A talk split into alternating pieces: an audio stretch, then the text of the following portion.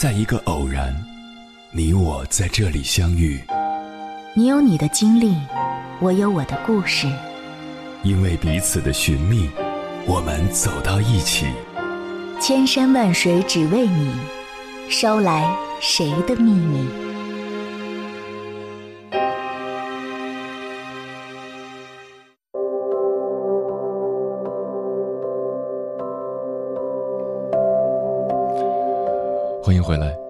夜行者，这里是正在直播的中国交通广播心灵夜话栏目《千山万水只为你》，深夜不孤单，我是迎波，我要以黑夜为翅膀，带你在电波中自在飞翔。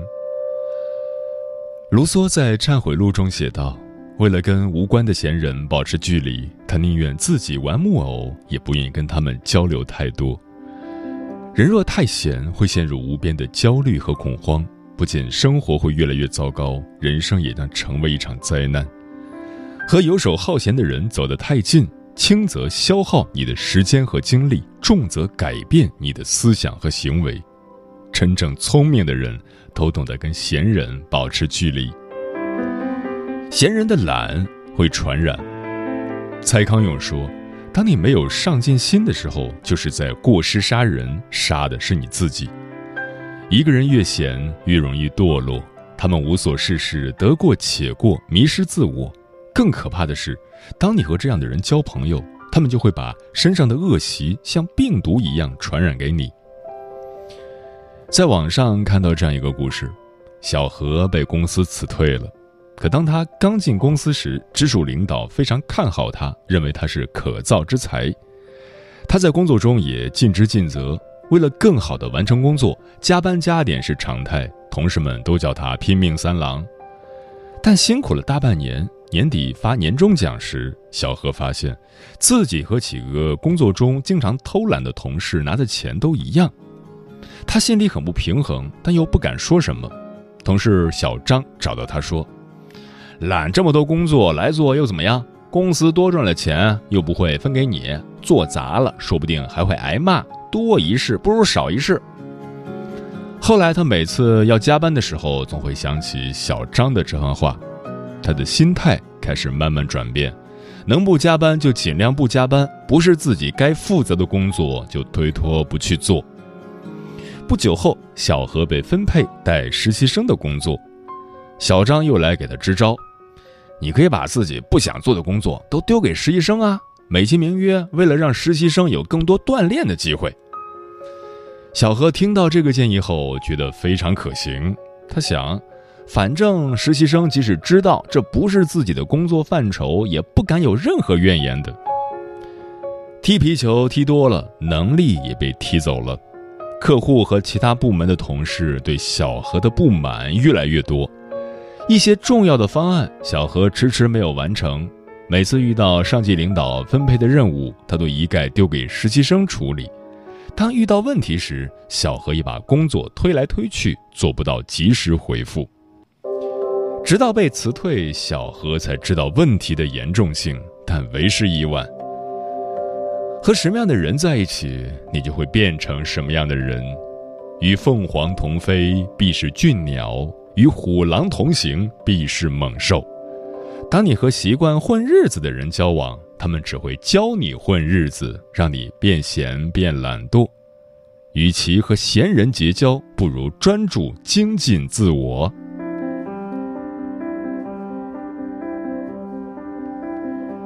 闲人的蛮拗不过，和太闲的人较劲，你永远都是输家。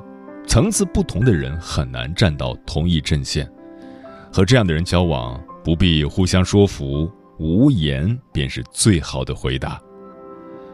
作家李尚龙曾分享过一段他的亲身经历：他平时开车去上班，车停在公司大楼的地下车库，十五元每小时，附近的停车场也是差不多的价格。一天，他跟朋友在楼下餐厅吃饭，朋友告诉他。附近有个人工收费的路边停车场，第一个小时十元，第二个小时十五元，比大楼地下停车库还便宜，而且距离差不多。他们吃完饭后，李尚龙和朋友一起去停车场取车，朋友是十一点五十到停车场停车的，现在十二点五十，刚好一小时。按理说应该付十元的停车费，但是收费员却说他的车是十一点四十五停进来的，所以要支付两小时的停车费，一共二十五元。李尚龙的朋友火冒三丈，他大声说：“我刚刚特意看了一下时间，是十一点五十停进来的。”我停好车，还给我同事发了信息，是十一点五十，不会错。争吵几分钟后，收费员看了看时间，说：“现在十一点五十二，超时了。”虽然他很不服，还想说什么，但最后还是无奈的付了二十五元。李尚龙对他朋友说：“不停在人工收费的路边停车场，是不想每次都为十几块钱跟人争论。你看。”不仅浪费了时间，还影响了心情。确实，跟认知水平不在同一层次的人争辩，永远不会得到你想要的结果。有些人最不缺的就是时间，有的是精力跟你耗。在这些闲人面前低头认怂，不失为一种全身而退的好策略。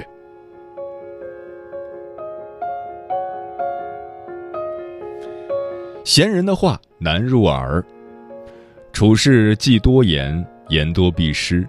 为人处事，说的话越多，越招人嫌。之前看过这样一个故事：阿庆是个普通的上班族，也是个嘴巴停不下来的人。前段时间，阿庆看到同事小美精神状态不好，就跟其他同事嚼舌根，说小美可能不满意这份工作。你们看她满脸都是消极怠工的状态。但其实那段时间的小美刚离婚不久，急需处理一堆麻烦事儿，所以心情低落。因为这些闲话，小美被领导叫进办公室谈话了。之后，阿庆在楼下餐厅遇到小林和领导一起出现，阿庆就猜测，小林肯定是在请领导吃饭，为了自己能够升职加薪。回到办公室后，阿庆就迫不及待地跟大家说起了这个八卦。然而，小林其实是约了客户在餐厅吃饭，恰巧看到领导过去打个招呼而已。再后来，王文晋升经理了，大家都纷纷祝贺他，只有阿庆表现得很不屑，私底下跟同事们说：“我来公司这么久都还没晋升，王文才来了两年不到就晋升了，背后肯定是有后台的，你们都别得罪人家。”可事实上，王文为了能把工作完成得更出色，时常在公司加班，甚至牺牲了节假日的休息时间。虽然阿庆来公司已经三年多，但压根儿没有多少人跟他走得近，因为大家都知道他是怎样的人。古语有云：“来说是非者，必是是非人。”不说闲话，是一个人最基本的涵养和善良。总把心思放在别人身上的人，终究会把自己弄丢。管好自己的耳，不惹别人的闲事，努力提升自己，才是驰骋人生必备的秘诀。不理懒人，专注自身提升；不与人争，用沉默回应千言；不听闲话，过好自己的生活。往后余生，努力精进，站到更高的位置，让闲人够不着你。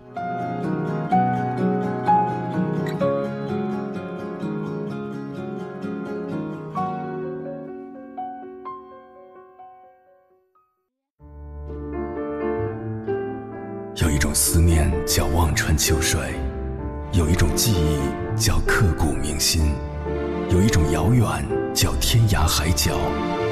有一种路程叫万水千山，千山万水只为你，千山万水只为你，正在路上。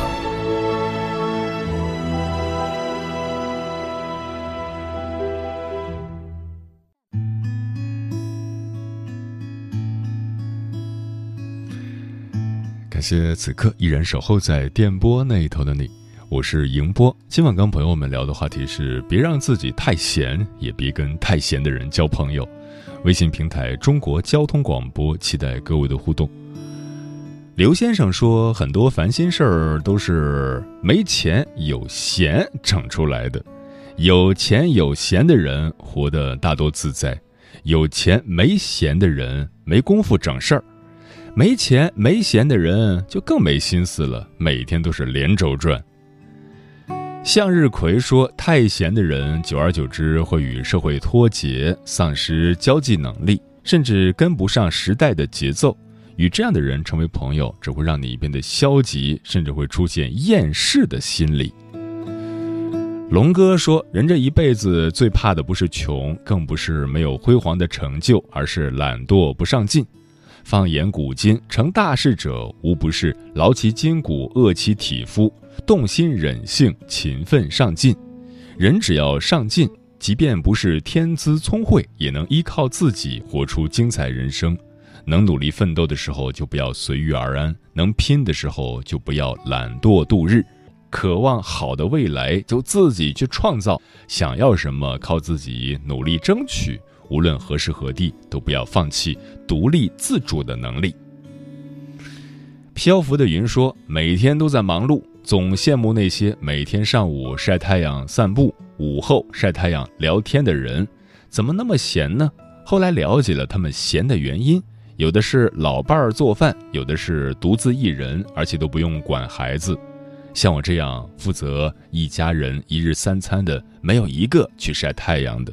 每天忙完这忙完那，哪有时间去听老姐妹们闲聊呢？忙里偷闲，能够看会儿手机，就是最好的休闲了。风铃说：“很喜欢今晚的话题，别让自己太闲。我们来到这个世上，目的是过有意义的生活。我们越是忙，就越能强烈的感觉到我们是活着的，越能意识到我们生命的存在。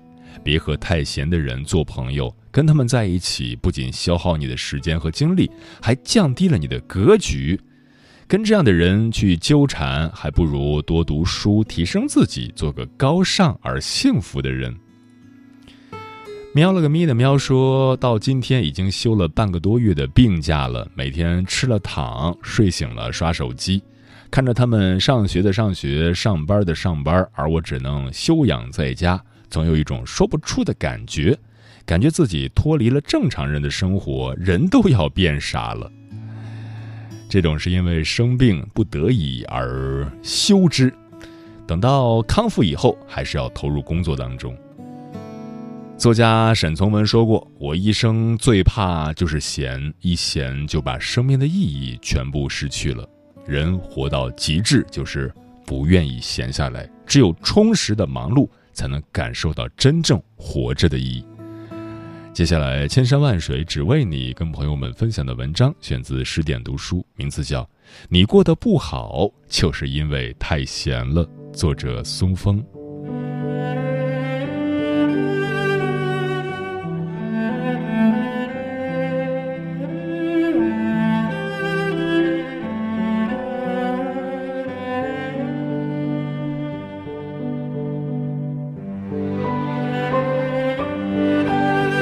上周末，表妹来我这里吃饭，一见面就大吐苦水，一会儿说生活不容易，一会儿说恋爱不顺利，一会儿又说人心太复杂。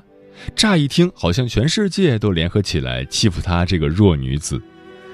表妹的情况我早就知道，她一毕业就进了一家国企，一待就是一年多，工作虽然清闲，拿的钱却只够糊口。平时没事儿的时候，她就在办公室玩手机。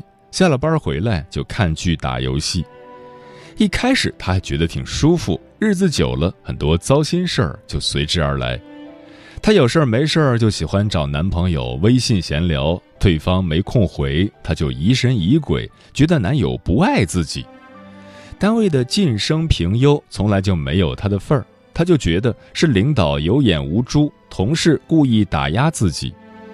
看到别人买的名牌包包、高档化妆品，自己也想买，可看看卡里的余额，却只有羡慕、嫉妒、恨的份儿。他跟我吐槽：“哥，你知道我运气有多背吗？男朋友老是不理我，同事只会勾心斗角，身边连个说知心话的人都没有。想出去散散心又没钱，我天天都觉得好孤独、好难过啊。我调侃他：“你这哪是运气不好，根本就是闲得无聊。你要是哪天忙得连睡觉的功夫都没有，肯定就没空想这些乱七八糟的东西了。”曾看过一个挠痒定律，深以为然。烦恼就像挠痒，你本来没觉得痒，如果闲来无事去挠了一下，就会越挠越痒。同理，本来你并不觉得烦恼，如果实在太闲了，就容易胡思乱想，脑补一些令自己心烦的事，结果越想越烦。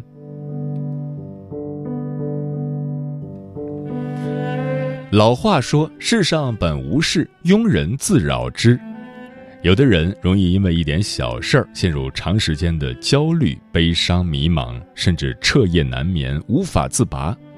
这并非是因为真实情况有多糟糕，而是因为他们空闲太多，又找不到更重要的事情可做。真正的强者从来不会为了这些鸡毛蒜皮的小事劳心伤神，因为他们实在太忙了。就像《红楼梦》里，凤姐身为贾府的大管家，里里外外大大小小的事都得她来操心，每天只看见她风风火火的忙东忙西，从没见他孤零零的以四十五度角仰望天空，望到眼中噙满泪水。倒是身为男二的贾宝玉，既不用功读书，又不会管事应酬，每天只知道跟姐妹们厮混在一起。宝钗说他是富贵闲人，他也自称多愁多病的身。今天跟这个妹妹闹别扭了，大哭一场；明天又为了一点小事要把玉砸了。有人调侃说，要是让宝玉承担凤姐十分之一的工作量，肯定就没有后面这么多事了。那些比你强的人面临的问题不会比你少。只是他们还有更重要的事情要做，在真正重要的事情面前，那些无病呻吟就会显得矫情，小病小痛就显得无足轻重了。中国成王褚时健先生就是一个闲不住的人，从小时候起，他的母亲就对孩子们严格要求。褚时健回忆说：“从小，我母亲带我们四个娃娃。”每天不许我们睡懒觉，要我们做很多事情，做完才能睡。他特别希望我们有出息，这对我后来的发展也许有影响。在母亲的影响下，褚时健就像一头不知疲倦的老黄牛，从一个普通连长一直干到世界知名的大企业家。七十多岁时，其他老人都在含饴弄孙，安享晚年。他却还是闲不下来，跟着老伴儿一起承包荒山，种起了橙子。记者采访他时，他直言：“打麻将、打太极、养花逗鸟都是浪费时间。他每天最重要的事情还是管理果园、洽谈业务。每天一早，他就亲自去果园巡视，果树的密度、果子的长势，甚至防风网的强度，都要一一检查。”觉得外面买的肥料不好，他就自己研究资料，配置肥料，最后产出的橙子口感绝佳，畅销全国。八十六岁时，他还雄心勃勃地定下了九十岁的目标，要让橙子的产量再上一层楼。越强的人往往越忙，越忙的人也会慢慢变得越强。在真正的强者面前，再多的起起落落、风风雨雨都不值一提，因为未来永远都在路上。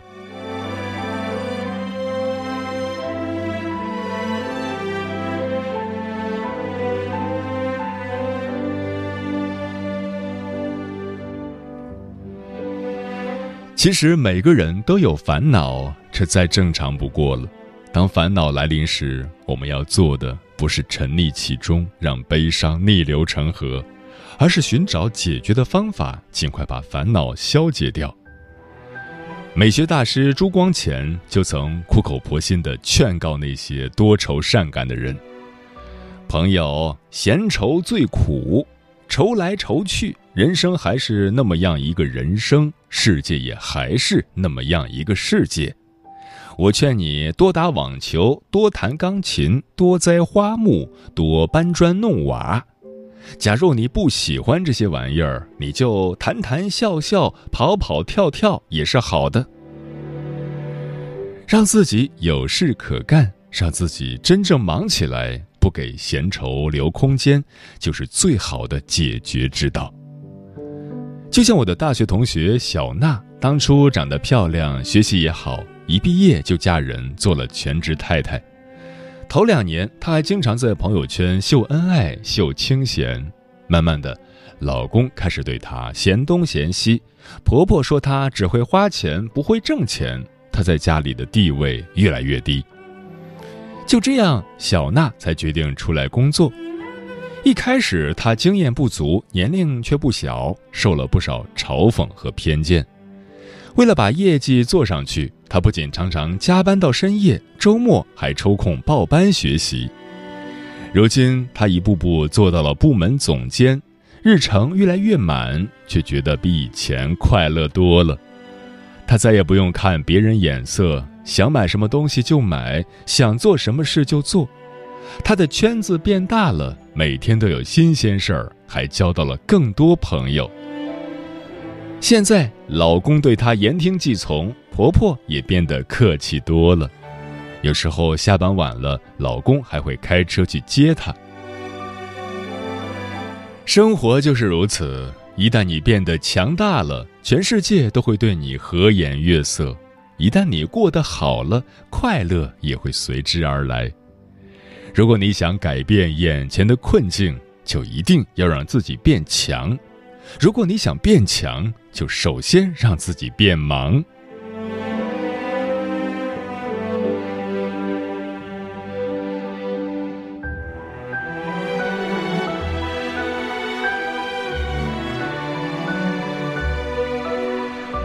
很喜欢这样一句话：想让自己变忙，忙到没时间想你；想要自己变强，强到生活不需要你。如果你对自己的现状还不够满意，如果你对未来还感到迷茫，那么，请收起脆弱和懒散，先让自己忙起来吧。忙着读书，让灵魂更加丰盈；忙着锻炼，让身材更加健美；忙着工作，赚到更多的钱，遇到更棒的人，看到更美的风景。你只管忙碌，上天自有安排。当你腹有诗书、胸有壮志、手有余钱的时候，就会发现，那些纠缠你的烦恼早已影响不了你，那些苦兮兮的日子早已一去不复返。你若无所事事，世界都是凄风苦雨；你若又忙又美，生活自然阳光明媚。懦弱的人。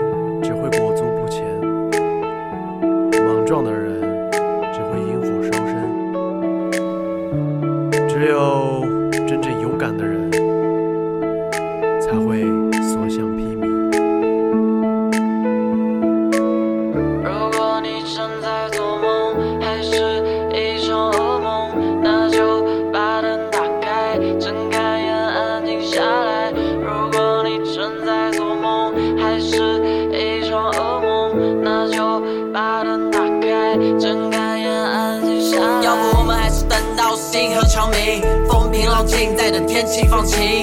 还记得那天在屋顶，你得意忘形的说要为你装行，答应我说过的话一定要行。收起过头顶那是最帅的背，没听错，你说相见要在山顶。如果的如果，希望成为一部旧电影。如果告诉你这世界充满了爱，你是否还会踏上征途，名扬四海？对着镜子一遍一遍一遍说过的话，你说那是世界给你最后的温柔。和爱。为什么站在阳光下你会感受到害怕？为什么遇见喜欢人不敢大胆去爱？为什么？为什么？为什么？为什么？为什么？为什么？为什么？为什么？为什么？哎，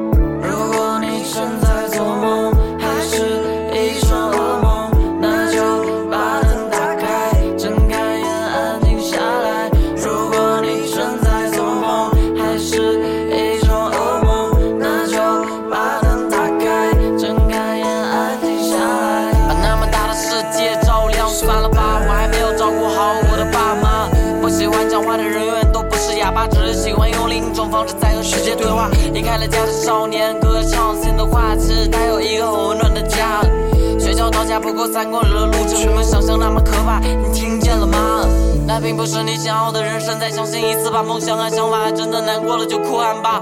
构建那理想和完成那梦想，啊你不会真上烂死在这里吧？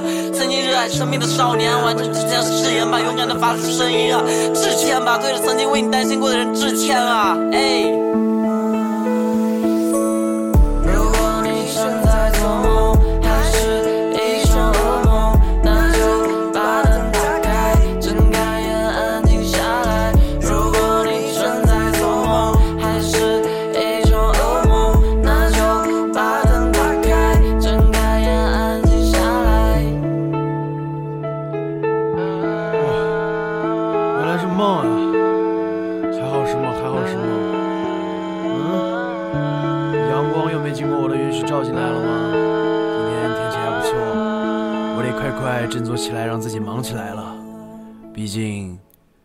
治愈的最好方式是忙碌后的踏实呀。